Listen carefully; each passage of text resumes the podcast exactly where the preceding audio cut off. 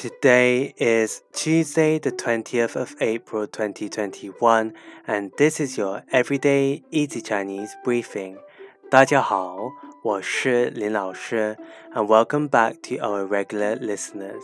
For those who are new, in each episode, we will look at a new word of the day and learn how to build phrases and sentences from this word. Today's word is da.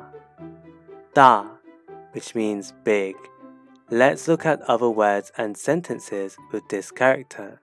Firstly, we have 大自然,大自然, which means nature.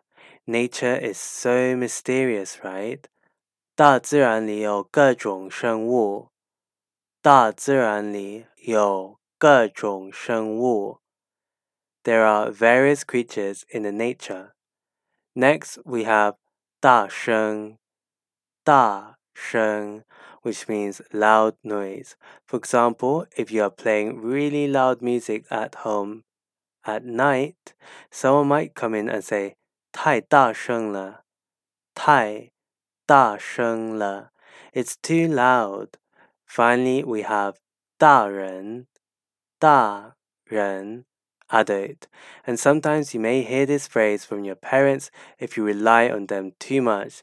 They may tell you 你是个大人了，你是个大人了。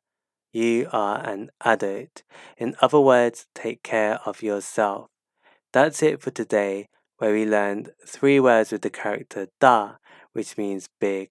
We had 大自然, which means nature, 大声, loud noise, and finally 大人, adult. To see these words and sentences written out, please head over to the forum section of our website www.everydayeasychinese.com and also subscribe to our YouTube channel Everyday Easy Chinese for free weekly Chinese lessons.